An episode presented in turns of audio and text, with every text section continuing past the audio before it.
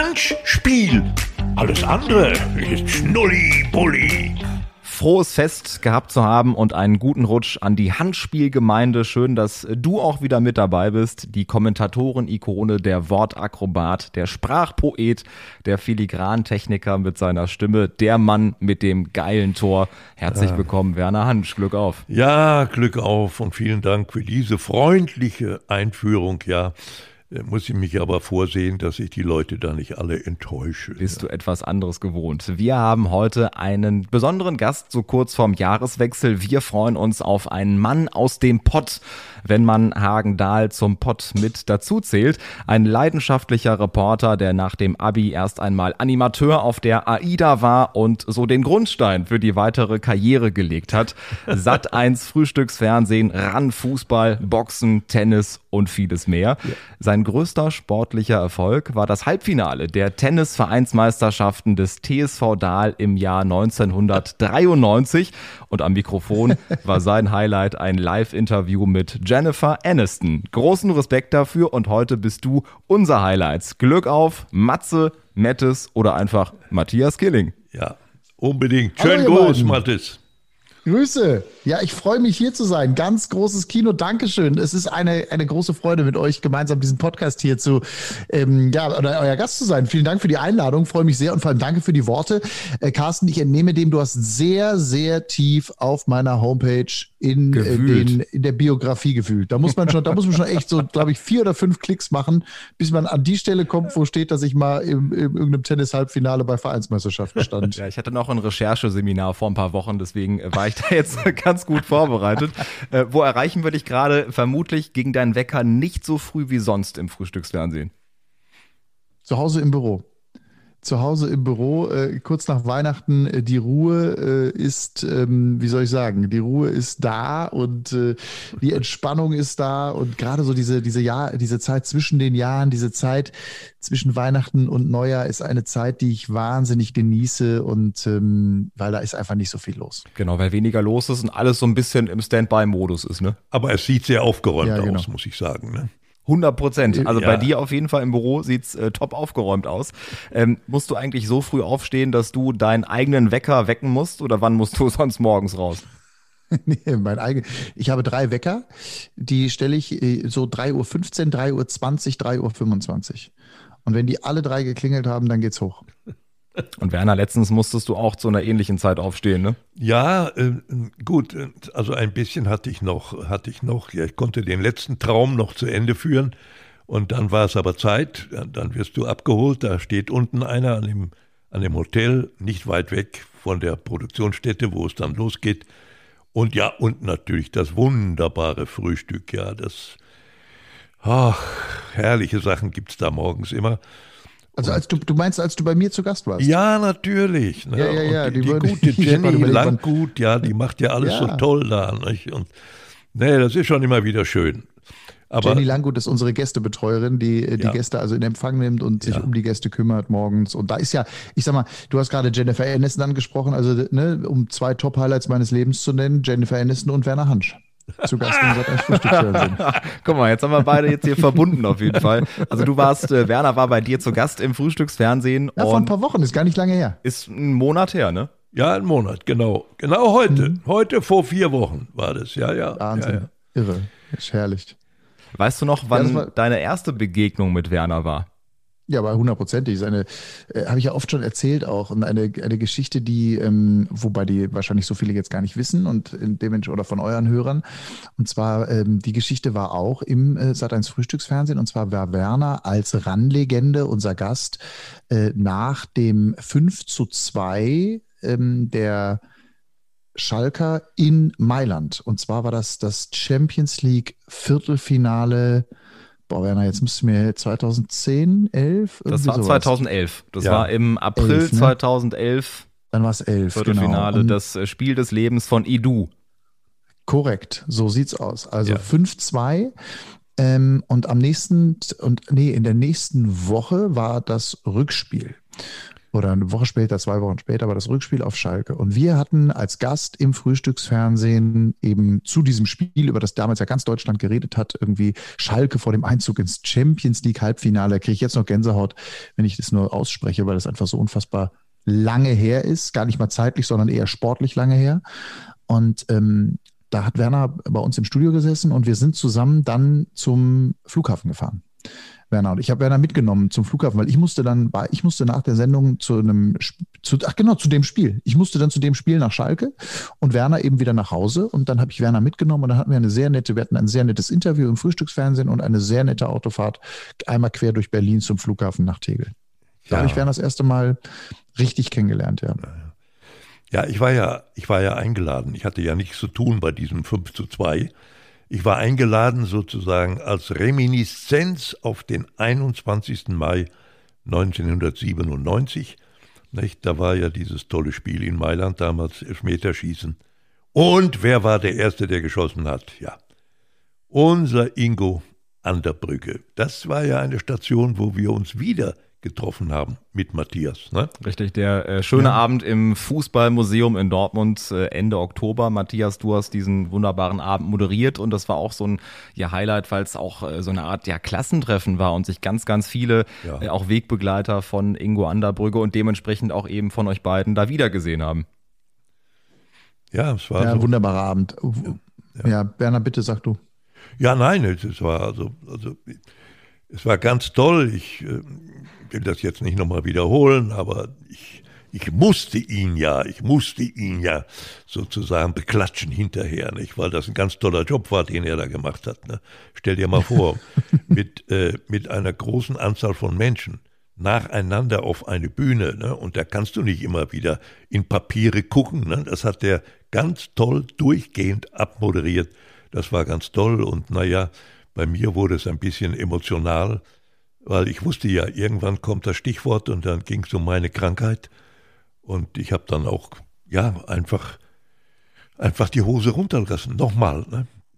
Hab mich da geoutet und am Ende war es da eine Stimmung. Es, die Leute standen auf, es gab äh, Standing Ovations und äh, ich werde nicht vergessen, ich kam dann runter von der Bühne, der, der, der, der Clemens, äh, ja, der Tönnies, der hat mich der hat mich umarmt und, äh, und auch der Hüb Stevens, nicht, der saß ja neben ihm.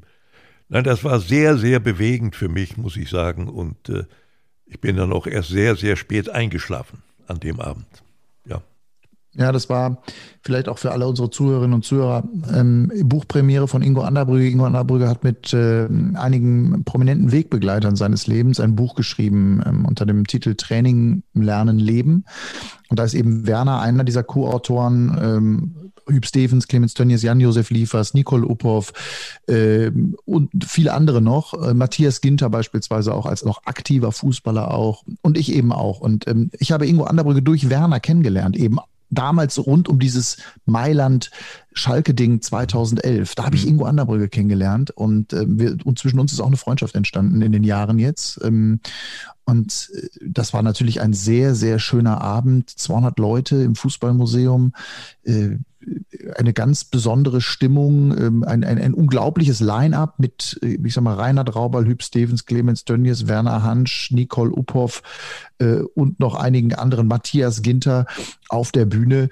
Äh, ja, und dann eben auch ja diese und diese Emotion, Werner, von dir dann, das war sicherlich das eins der Highlights dieses, dieses Abends. Und äh, das kam ja auch aus dem Nichts. Äh, und das, das ist einfach so. beeindruckend, wie du es immer wieder auch schaffst, äh, deine Geschichte eben auch zu erzählen. Eine Geschichte, die ja dein Leben komplett geändert hat zu dem, was du mal warst, wie du mal warst, wie du mal gearbeitet hast, wie erfolgreich du mal warst. Du bist ja einmal komplett durch die Scheiße gewartet, das kann man ja so sagen. Und dass ja. du diese Geschichte heute in deinem hohen Alter erzählst, und das sage ich voller Respekt, äh, das ist wichtig und das ist ganz entscheidend auch für viele, viele Menschen, die ähm, eben auch wenig Hoffnung haben, die unter ähnlichen Dingen leiden, unter vielleicht sogar der gleichen Krankheit, der Spielsucht leiden, eben auch Hoffnung zu machen, dass man da rauskommen kann, dass das Leben weitergeht. Ja.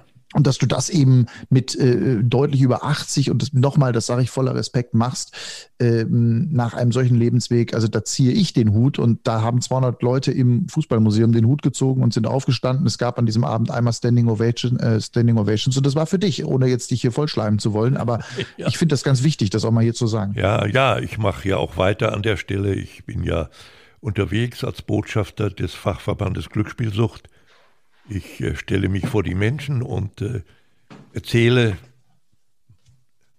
meine Erfahrung. Ähm, das ist es. Mehr habe ich ja nicht zu bieten. Aber ich glaube, diese Erfahrung ist sehr wertvoll.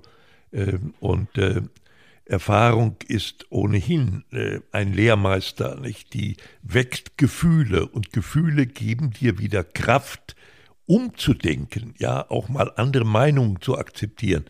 Das ist der Weg, den ich versuche und hoffentlich habe ich noch ein bisschen Kraft, dass ich das noch längere Zeit äh, so weiterführen kann. Aber ganz interessant ist ja du, mich hat ja dieser Ginter so begeistert. Denn wenn wir uns nochmal überlegen, am Abend vorher gewinnt der mit Borussia Mönchengladbach 5 zu 0 im Pokal gegen den FC Bayern München. Das war doch ein Jahrhundertspiel und ich habe gedacht, kann das wahr sein?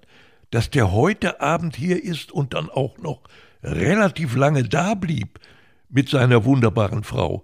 Er hat sich gestellt, nicht hinterher, können wir doch ein Selfie machen und also das, das war ganz toll.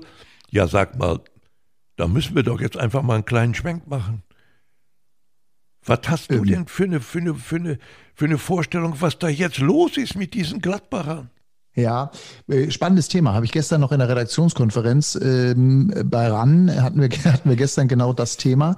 Und ich habe gestern äh, die Gelegenheit gehabt, mit ähm, unserem Vorstandsvorsitzenden von Pro7 Sat1, also dem obersten Ober-Oberboss, ja. zu sprechen. Und der ist äh, ein großer, glühender Gladbach-Fan. Und äh, ich habe also gestern viel über dieses Thema gesprochen. Also bei Gladbach vielleicht mal meine Einschätzung, ähm, wenn ich mal, und da muss ich ein bisschen zurückblicken.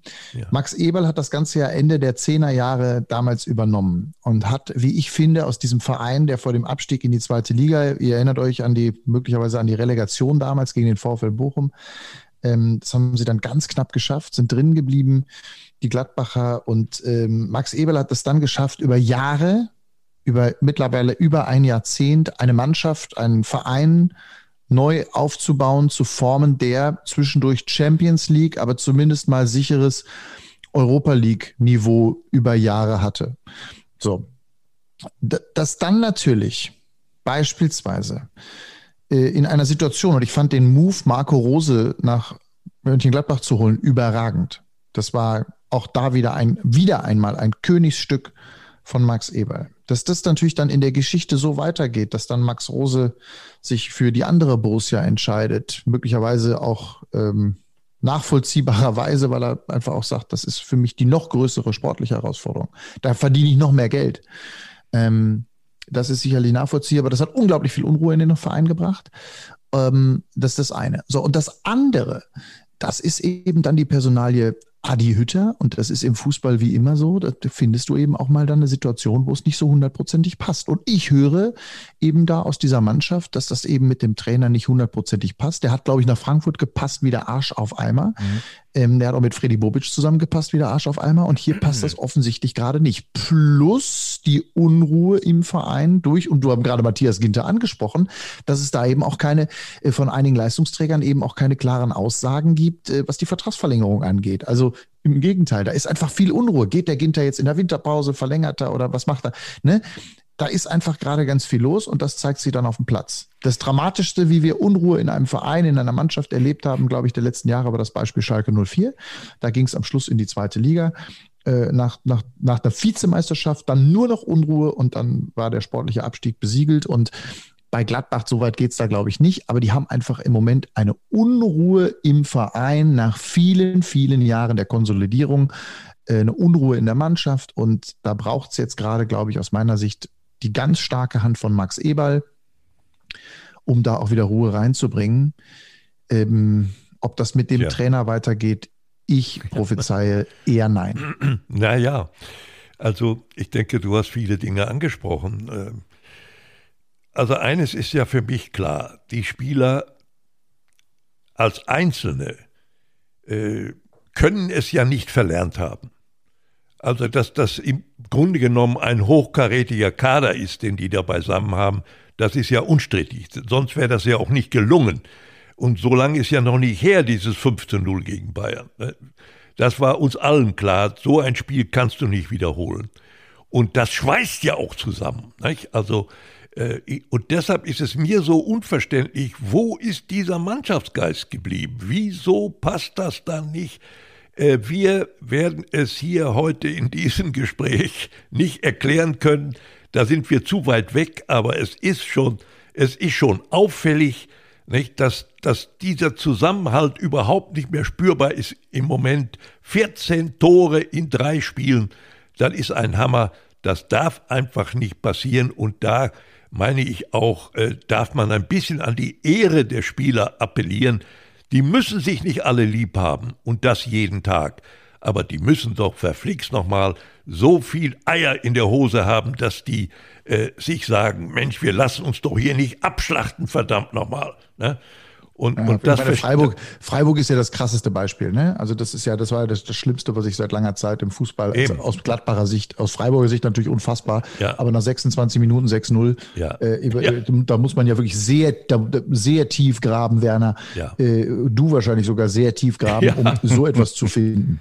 Auf jeden Fall. Wir werden es ja nicht abschließend äh, klären, aber es waren ganz, ganz viele spannende Aspekte einfach äh, und ja. Punkte, die du genannt hast, äh, Matthias, zur aktuellen Situation bei Borussia Mönchengladbach. Das andere Beispiel, dein Herzensverein Schalke 04. Ähm, selten war ein Abstieg ja auch so verdient wie in der letzten Saison in der ersten Liga. Und jetzt eben die Hinrunde, wenn wir uns, sag ich mal, eine kurze Bilanz angucken. 17 Spiele, neun Siege, zwei Unentschieden, sechsmal verloren.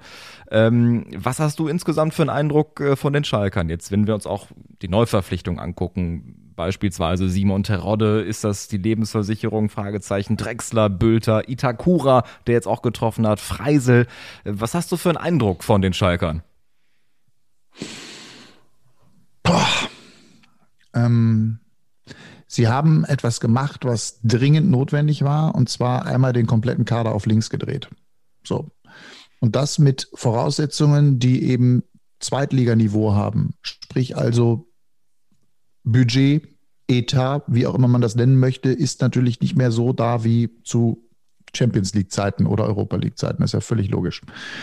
Ähm, ich glaube, diese Mannschaft war vor dem Umbruch, das war einfach komplett kaputt. Das war, da, da ging gar nichts mehr.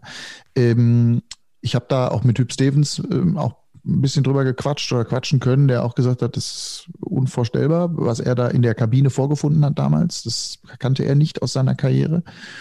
Ähm, Stichwort, äh, das sind jetzt aber meine Worte, äh, Stichwort Söldner, Stichwort Leute, die eben einfach für die Kohle da waren und Schalke hat einfach auch wahnsinnig gut bezahlt und ja, das ist kaputt gewesen und insofern war dieser Umbruch goldrichtig und wichtig. So, was hat man gemacht? Man hat ähm, Leute wie Terodde geholt, als quasi, wie du richtig sagst, Lebensversicherung, erfahrene Leute. Ich finde, Bülter ist eine große Überraschung. Itakura kann man nur hoffen, dass der bleibt. Ich glaube es nicht. Der ist ja ausgeliehen, glaube ich. Ne? Ähm, und da sind schon so ein paar Drechsler sehr gut, ähm, auch wieder auch als erfahrener Mann, Terodde Drechsler, die ja Köln zusammen zum Aufstieg geschossen haben vor einigen Jahren. Also das sind Leute, die das kennen in dieser zweiten Liga und insofern habe ich von Schalke grundsätzlich eher einen positiven Eindruck. Mich haben so zwei, drei Spiele erschreckt, also Darmstadt zum Beispiel. Mhm. Ja, das hat mich richtig erschreckt. Da war ich so richtig erschrocken und habe gedacht, scheiße, das kann doch nicht wahr sein. Also wie, wie, wie, die zum Teil aufgetreten sind, ja. Du gehst ja früh in Führung in dieser Partie genau. gegen Darmstadt genau. und äh, genau. verlierst am Ende 4, 4 zu 2, bist ja. auch noch mal dran, äh, zwischenzeitlich steht es 3-2 und wirklich wenige Sekunden später fällt äh, das 4 zu 2. Also mich hat das so ein bisschen, also mich hat die, die Leistungs, die, die, das Schwanken hat mich ein bisschen, das hat mich ein bisschen nachdenklich gemacht. Zum Schluss jetzt hat mich dann aber positiv nachdenklich wieder gemacht. Da dachte ich so 4-1 gegen Nürnberg, wo kommt denn das auf einmal her? Nach den Spielen davor, ne? Also es ist so ein bisschen so eine kleine, so eine kleine Wundertüte, äh, diese Mannschaft. Ähm, äh, aber, und das höre ich aus dem Schalker Umfeld, ist es halt deutlich mehr Ruhe im Verein, ja. ja. Ähm, also jetzt, ich sag mal sportlich. Wo, wo es natürlich jetzt gerade brennt, ist äh, bei den Mitarbeitern, ne? Also Gehalts, Stichwort Gehaltsverzicht Weitsicht, ähm, nicht nur bei den Spielern, sondern auch bei den Leuten, die eben auf der Geschäftsstelle arbeiten, die im Umfeld arbeiten. Und das sind ja Leute, die jetzt nicht irgendwie äh, Millionäre sind oder fünfstellige Monatsgehälter haben. Ne? Und da finde ich, da wird es natürlich dann auch schon wieder knifflig und schwer, mhm. quasi sozusagen auch die Gehälter der normalen Mitarbeiterinnen und Mitarbeiter an den Aufstieg zu knüpfen. Anders ist es wahrscheinlich wirtschaftlich aber gar nicht möglich. Ich glaube, da rumort es dann schon noch so ein bisschen. Ähm, aber ich habe irgendwie Hoffnung, Schalke ist ja aktuell Vierter. Ich habe schon Hoffnung, dass sie zumindest äh, am Ende um diesen Relegationsplatz, vielleicht sogar um Platz zwei kämpfen können. St. Pauli ist brutal stark, das muss man sagen, dieses Jahr. Also da gut kann auch noch was passieren, aber ähm, Schalke ist für mich so eine kleine Wundertüte. Und jeder, der von vornherein gedacht hat, Schalke wird irgendwie da oben an der Tabellenspitze stehen und das ganze Ding von, von, von vorne äh, bestimmen, diese zweite Liga, hat für mich keine Ahnung. Denn ja dafür ist diese Mannschaft einfach mal komplett auf links gedreht worden. Da ist ja nichts mehr so wie vor zwei Jahren. Und ja. Ja, ja richtig. Und du hast ja auch vorhin gesagt, das Stichwort Vizemeisterschaft 2018, auch zeitlich gesehen gar nicht so lange her, aber auch da wieder sportlich gesehen so lange her. Ähm, von daher höre ich raus, Platz eins ist bei dir vergeben an St. Pauli höchstwahrscheinlich. Ja, also, aber andersrum gesehen, ist, ist die Pflicht da, auch wenn wir an Gehälter denken, muss Schalke also aufsteigen? Naja, also äh, für die Mitarbeiter natürlich. Klar. Ja, aber die, äh, im Grunde ist es doch so, diese ganze zweite Liga ist ja eine große Wundertüte. Ja. Nicht? Also wenn man an jedem Wochenende sich die Ergebnisse mal im Zusammenhang anguckt, dann sind immer zwei, drei kleine Wunder dabei. Denkt, wie ist denn sowas möglich? Also da ist noch vieles möglich. Äh, es ist ja erst eine halbe Saison gespielt. Äh, ich teile die Auffassung von Matthias, dass ich auch sage, große Herausforderungen sind dann noch zu bestehen. Ich habe gelesen, die wollen ja jetzt auch ihre Schulden wieder ein bisschen, äh, wie soll ich sagen, neu aufstellen. Ne? Äh, das ist wohl auch nötig. Da wird neues, frisches Geld wieder gebraucht und ja, ich denke, der, der Manager, der macht da einen ganz guten Job. Nicht? Auch mit den, mit den Leuten, die der jetzt geholt hat. Und der, das ist für mich so ein Anker, äh, ja, der dafür steht, wie die Mannschaft jetzt äh, doch in einem relativ ruhigen Fahrwasser so durchschwimmt. Ne? Die haben ein paar Spiele zu viel verloren. Du hast ja eben aufgezählt, ne? wie viele Niederlagen und wie viele Siege. Ja. Aber, aber du musst dir, ich, wir haben gerade, pass auf, wir haben gerade über einen, wir haben ja gerade über einen Kader gesprochen, der, ich sag mal, zumindest Europa League-Niveau hat, nämlich Borussia Mönchengladbach. Ja. So, wenn du dir jetzt den Kader von Schalke 04 anguckst, dann ja. muss man einfach mal nüchtern sagen, das ist ein Kader, der aus zumindest meiner Sicht zu den Top 6, 7 Kadern in der zweiten Liga gehört. Ja. So, aber der gehört nicht auf Platz, im Moment zumindest nicht auf Platz 8 in der Bundesliga. Das heißt also, diese Bäume können ja gar nicht in den Himmel wachsen. Und das, mhm. was Schalke da im Moment spielt, ist aus meiner Sicht kadergerecht. Ja. Ja, und da, du hast es angesprochen, Ruven Schröder, der wirklich einen wahnsinnigen Job macht, weil das ja auch eine sehr, sehr undankbare Aufgabe ist in der Situation, in dieser brenzligen Situation, wo ja, ja wirklich äh, sehr, sehr viele Menschen erwarten, dass Schalke automatisch wieder hochkommt. Aber jeder, der sich ein bisschen mit der zweiten Liga befasst, der merkt einfach, nee, so einfach ist es tatsächlich nicht, sondern eine wahnsinnige Aufgabe da ähm, wieder hochzukommen oder zumindest lange Zeit ähm, oben mitzuspielen. Vielleicht nochmal, um da die Klammer zu schließen, zu diesem Abend im Fußballmuseum Ingo Anderbrügge, Eurofighter 97. Äh, da ist dir wahrscheinlich als Schalker auch das Herz aufgegangen äh, an diesem Abend und das ist doch, ich versuche Werner auch immer zu entlocken, dass er Fußballromantiker ist. Dieser Abend war für mich ja auch nochmal so die Bestätigung, deswegen bist du als Stöpsel irgendwann Fußballfan oder Schalker geworden, einfach weil äh, da eine magische Truppe auf dem Feld war. Ja, ich bin ja Kind des Ruhrgebiets. Du hast gesagt, wenn man Hagen da noch zum Ruhrgebiet zählen kann, wo ich groß geworden bin, in der Tat, Hagen zähle ich schon eher zum Ruhrgebiet als zum Sauerland. Ja. Einfach von der Historie auch der Stadt. Äh, und ich bin schon auch mit dem, mit dem, auch mit viel in Dortmund gelebt, studiert äh, in Dortmund. Ähm, insofern bin ich schon sehr Ruhrgebietskind und äh, wie du richtig sagst, so dass das als kleiner Junge ähm, sind wir ins Stadion gegangen. Bei mir war es Schalke, bei anderen war es Dortmund. Das ist aber auch völlig egal. In, ich ich kenne in meiner Welt gibt es diesen Hass und diese Rivalität auch überhaupt nicht, weil ich habe einige Freunde auch in Dortmund, ähm, allen voran Norbert Dickel, mit dem ich wirklich herausragend mich gut verstehe und ähm, wir viele Schabernack-Geschichten in Sachen mhm. Golf spielen und Gutes tun und Charity und so schon zusammen gemacht haben. Ähm, äh, und ich, ich freue mich auch immer, wenn, wenn Borussia, also ich freue mich eher, wenn Borussia Dortmund gut spielt als schlecht. Ja, das, so ist es bei mir. Da kann mir auch jeder andere was erzählen, aber ähm, ich, ich freue mich, äh, ich mich auch, wenn Borussia Dortmund Hauptsache die Bayern verlieren. So ist es bei mir. Ja, das ist so, das ist doch ein so, so, so, so, bin ich, so bin ich groß geworden. Ja. Aber ähm, wie du richtig sagst, das ist schon für mich Gänsehaut gewesen. Ja, und genauso wie für dich. Also du sitzt halt auf dieser Bühne und denkst, okay, ich bin der kleine Junge aus Hagendahl.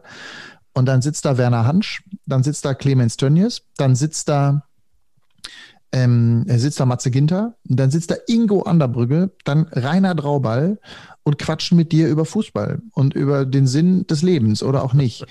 Da musste ich mich auch zwei, dreimal kneifen und das sind dann genau diese Momente. Und ich bin auch Fußballromantiker, ich bin Motorsportromantiker, ich habe ja selber einen Motorsport-Podcast und da sage ich das immer, dass ich selber, ich bin hier der Romantiker äh, mit meinen beiden Partnern ähm, und ich bin auch Fußballromantiker und ähm, ich, ja, wenn ich alte Trikots sehe oder wenn ich ähm, so alte Geschichten höre oder alte Reportagen sehe. Ich habe hier, ich gucke hier auf mein Bücherregal, da habe ich hier ganz viele Bücher stehen, äh, 100 Jahre Schalke und die, die erste Saison der Bundesliga 63 und so.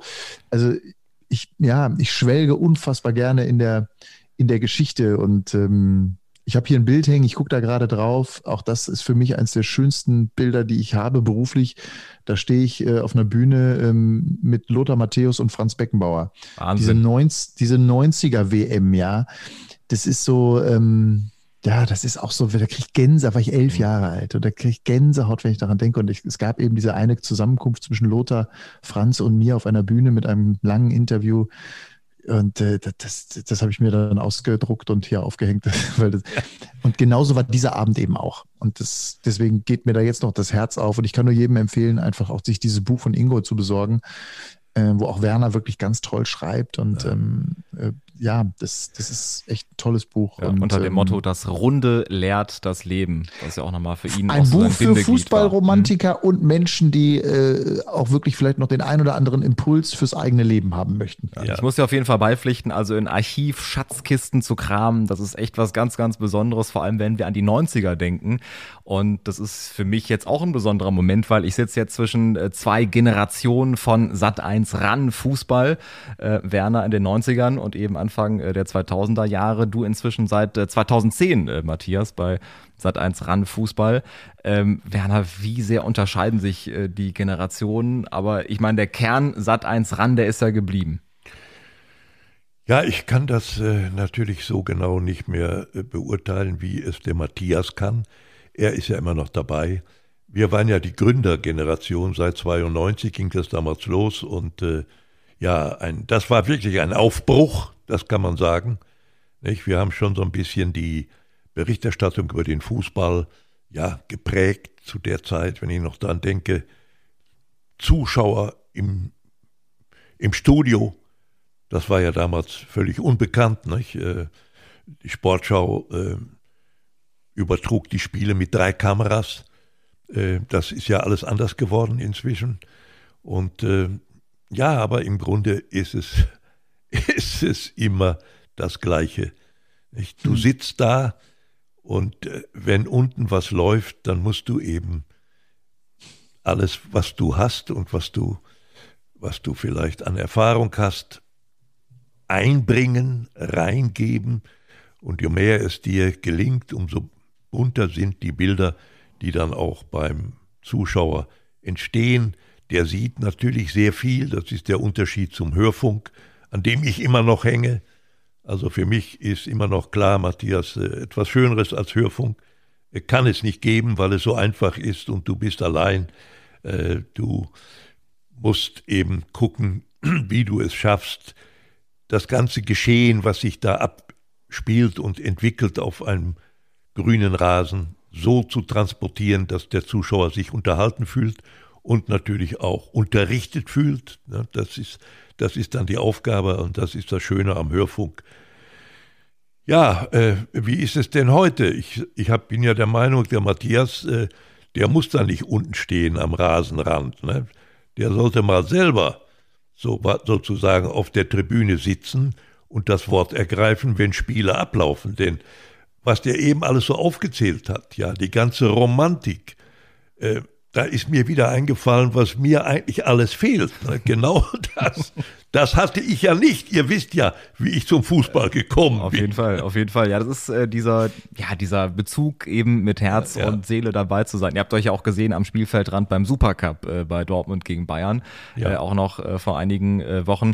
Ähm, aber Matthias, ich meine, die Fußballregeln sind ja gleich geblieben, so gut wie gleich geblieben, aber die Art und Weise, wie man berichtet, ja schon anders. Ne? RTL Anpfiff in den 80ern mit Uli Potowski und davor gab es ja wirklich nur das aktuelle Sportstudio und die Sportschau und irgendwann kam dann diese bunte äh, ja, Knallbonbon-Tüte mit Sat 1 ran um die Ecke. Ja. Ja, das ist eine Zeit, die natürlich, also ich habe damals übrigens 1992, 93, als ich Johannes B. Kerner, den ich sehr schätze bis heute, gesehen habe, entschieden, äh, dass ich irgendwann mal RAN-Moderator werden möchte. Und von dem Tag an habe ich das Ziel verfolgt. Und das hat dann von 93, ich sage mal, bis 2009 auch nur 16 Jahre gedauert. Oder 2010, 17 Jahre gedauert. Ähm, aber da habe ich es hab für mich entschieden, da will ich es machen. Und ich war begeistert. Ich war von der Fußballberichterstattung erst von Anpfiff, aber dann vor allem von RAN völlig begeistert als Teenager, weil RAN den Fußball, du hast gerade gesagt, wir haben ein paar Sachen anders gemacht. Ich weiß nicht mehr genau, Werner, wie du es vor ein paar Minuten ver, ähm, formuliert hast, aber ihr habt es revolutioniert ihr habt es komplett revolutioniert mit ran. Und äh, also nicht nur Kameras, also ich nehme mal mehr Kameras, äh, dann Datenbank, die RAN-Datenbank, das ja. gab es ja bis dahin noch nicht, dass Statistiken geführt werden, wer wie viel Kilometer läuft und so weiter. Diese Taktik-Tisch-Geschichten und so, das, was heute alles völlig normal ist bei Sky mit Erik Meyer und so, das hat RAN erfunden. Und auch die Bild- und Tonsprache. Ich erinnere mich unfassbar gerne an so Rand, die Randfahrt, so wie eine Sendung immer begann. Das war dann irgendwie, keine Ahnung, äh, äh, bei Köln beispielsweise Polsterrot, Geisbock tot, Köln in Not. Ja, also diese, diese, diese Metrik, mit der man da, die, fast Lyrik, mit der man da irgendwie gearbeitet hat zum Teil, ähm, äh, das war schon großes, großes Kino. Ähm, und dann viele, viele Beispiele äh, äh, auch, äh, wie einfach Fußball unterhaltend irgendwie in die Berichterstattung, auch der italienische Fußball dann, Ranissimo und wie es alles hieß, ähm, wie das dann auf einmal eine Rolle spielte. Das war schon geil. Das hat großen, großen Spaß gemacht. Insofern habt ihr damals Grundlagen gelegt in diesen ersten zehn Jahren ran, in dieser ersten Generation, die wir dann heute ähm, natürlich ernten dürfen und mitarbeiten dürfen. Und wir versuchen das natürlich auch immer wieder und sagen, Mensch, und wir sind immer noch ran und wir versuchen auch wieder was neu zu machen. Aber es ist damals so viel auch erfunden worden, dass du einfach Schwierigkeiten hast, natürlich heutzutage auch in den Regeln, die es gibt. Ich würde natürlich wahnsinnig gerne mal so eine Begrüßung einer Sendung aus einer Kabine heraus machen, beispielsweise. Ja, so wie im amerikanischen Football ja üblich. Mhm. Ja, dass da also Reporter auch in die Kabinen dürfen. Da ist ja eine noch viel größere Nähe. Sowas würde ich mir wünschen. Aber diese Erfindungen können wir nicht alleine machen. Da braucht man die Vereine, da braucht man die Liga. Im Moment ist das alles noch sehr reglementiert, auch im deutschen Fußball. Und insofern hat man da eben auch nur bestimmte Rahmenbedingungen, mit denen man arbeiten kann. Es macht großen Spaß. Und abschließend will ich noch sagen, ähm, Werner, äh, jetzt zumindest zu dieser Ausführung, mich ehrt das, dass du das sagst, dass du mir das zutraust, ein Fußballspiel zu kommentieren. Ähm, ich würde mir das auch zutrauen. Ich würde das auch wahnsinnig gerne machen. Ich habe es im Basketball ein paar Mal gemacht. Ich habe es im Motorsport gemacht. Ich habe es im äh, Tennis gemacht. Ähm, ich habe es im Fußball noch nie gemacht. Ähm, es ehrt mich, dass du mir das zutraust. Ähm, wie, du wie du selber weißt, braucht es immer Menschen, ähm, die einen äh, äh, fordern und fördern. Und ja, ähm, ja. da braucht es dann auch den Mut. Mein damaliger Sportchef Sven Froberg, den du auch noch kennst, als, glaube ich, kleinen jungen Praktikanten, der war dann in ja. 2009, 2010 Sportchef von RAN, der hat mich damals gefördert und hat gesagt, du wirst RAN-Moderator, du kannst das. Das braucht es dann eben auch. Und ähm, auf der anderen Seite muss ich aber vielleicht den ersten Schritt auch mal machen irgendwann und sagen, ich möchte gerne mal kommentieren. Das habe ich noch nie gemacht. Insofern wäre das der erste Schritt, den ich tun kann. ähm, und das nehme ich mal mit aus diesem Gespräch mit ja. dir hier. freut mich. Ja, wir drücken auf jeden ja. Fall äh, fest die Daumen. Und was ich auch beeindruckend finde, Matthias, auch das steht im Buch äh, Das Runde lehrt das Leben von Ingo Anderbrügge im Kapitel über dich. Wie viele Bewerbungen du geschrieben hast, das ist ja der Wahnsinn. Viele würden vielleicht nach 10, 20, 30 aufhören und sagen, ja gut, dann ist es jetzt nichts. Und du hast tatsächlich über 500 Bewerbungen geschrieben. Ähm, wie viel Ehrgeiz äh, gehört am Ende dazu, neben dem Talent einfach da dran zu bleiben. Und du hast ja den Weg gerade beschrieben, von Anfang der 90er bis eben 2010 zu Sat 1 ran. Ganz viel Ehrgeiz. Ich habe Nächte, ich sehe mich nächtelang in meiner Dortmunder Wohnung äh, an der Möllerbrücke sitzen und äh, Bewerbungen schreiben und ähm, Hefte zusammentackern über mit meinen da, bis dahin damals kleinen Moderationsschritten. Und ich glaube, ich habe mich bei jedem Radiosender, bei jedem Fernsehsender, bei jeder Fernsehredaktion, bei jeder Eventagentur dieses Landes irgendwann einmal beworben.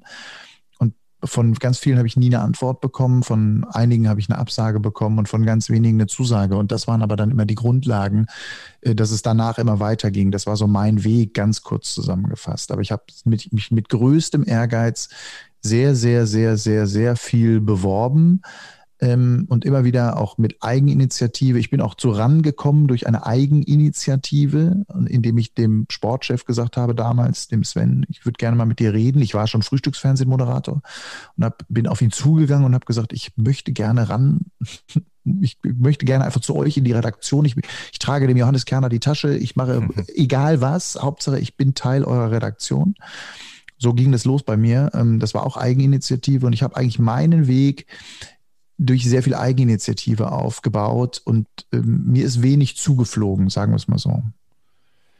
Ja. Ja, das ist äh, ein sehr anstrengender Weg und äh, ja, bei mir war es eher der anstrengende Weg, Werner. Ne? Es, ja, wirklich, so, es gibt ja die so. Wege, wo den Leuten das zufliegt ja, also und wo dann irgendwas passiert oder so. Ne? Wie, ja. Ich meine, für dich, du hast mir die Geschichte erzählt, dein erstes Fußballspiel. Da bist du ja reingeworfen worden quasi. Und immer ja nur, gesagt, immer nur reingeworfen, immer nur. Ja, als es vom, vom, äh, vom, vom Radio zum Fernsehen ging, reingeworfen und äh, ich musste gucken, wie es da, wie es da funktionierte. Und es hat ja oft, es hat ja oft nicht funktioniert. Nicht? Aber insgesamt gesehen, ja, war ich schon, war ich schon auch zufrieden mit dem, was ich da, was ich da erreicht habe und äh, es waren einige schöne Höhepunkte dabei, sicherlich. Die Sache in Mailand damals. Also ich bewundere dich ja insbesondere auch äh, über den Frühstücksjob, den du da machst. Mein Gott, wenn ich mir das vorstelle, ja. Immer wieder im Wechsel morgens um halb drei und so, das ist ja, aber wie du das machst und du hast eine Erfahrung und eine Lockerheit, ja, die du darüber bringst. Das, das imponiert mir wirklich eigentlich noch viel mehr als, als Ransat 1 Fußball. Ja, jetzt habe ich es einfach mal gesagt, du. Matthias, ist das, ja, insgesamt dein Traumjob? Würdest du das so formulieren? Ja, also mir fehlen gerade ein bisschen die Worte, weil, also, weißt du, Werner, wenn ich das mal so sagen darf, dass du, ich habe halt dir als Kind zugehört, ja, ja. und ähm, im Radio, im Fernsehen und du bist die Stimme des Ruhrgebiets. So. Und äh, ja. jetzt sagst du mir sowas, das, damit kann ich ehrlicherweise schwer umgehen. Ähm, Dankeschön. Ja. Ich nehme das ganz tief, ich nehme das ganz tief in mein Herz. Und wenn ich wieder bei dir bin in Berlin, ja. sage ich dir wieder. Ja, ist, damit kann ich damit kann ich echt schwer umgehen. Vielen Dank. Das ist aber ja, auch ich habe mein, ich habe mein, da wo ich bin, da wollte ich hin ja. Carsten, um das zu beantworten. Ich glaube, der Satz fasst es zusammen. Ja, da, wo ich bin, ja, da wollte ich hin. Aber es ist doch ein perfektes Resümee und wie gesagt, nochmal großen Respekt auch für diesen Weg und eben dieses hartnäckige, dieses Dranbleiben und auch mal keine Antwort oder eine Absage eben als Ansporn zu nehmen, einfach dann noch mehr Gas zu geben und noch äh, mehr dran zu bleiben. Ähm, wenn ihr mehr von Matthias Killing sehen und hören wollt, schaut rein, Sat1 Frühstücksfernsehen oder eben auch bei Sat1 ran oder folgt Matthias auf Insta oder hört äh, seinen Podcast und Werner ist natürlich bei Insta auch fleißig unterwegs. Vielen, vielen Dank äh, für das kurzweilige, unterhaltsame Gespräch. Matthias Killing. Ja. Ich danke euch. Es war mir eine große, große Freude. Viele Grüße. Danke an alle, die zugehört haben. Und ähm, ja, viel Erfolg weiter auch für euren Podcast, den ich persönlich sehr mag und sehr liebe, äh, seit ich davon von dir ehrlicherweise gehört habe. Und äh, Carsten, und ähm, seitdem ist er bei mir quasi in Dauerschleife. Ich freue mich immer auf jede neue Folge. Und jetzt ähm, zum Ende des Jahres hier noch ein kleines ein, ein Teil dieses Knallbonbons zu sein, Werner, um es mit deinen Worten zu sagen. Sehr schön. Ja, genau. Einen guten Rutsch, kommt gut rein und Unbedingt. ein herzliches Glück auf. Glück auf. Glück auf.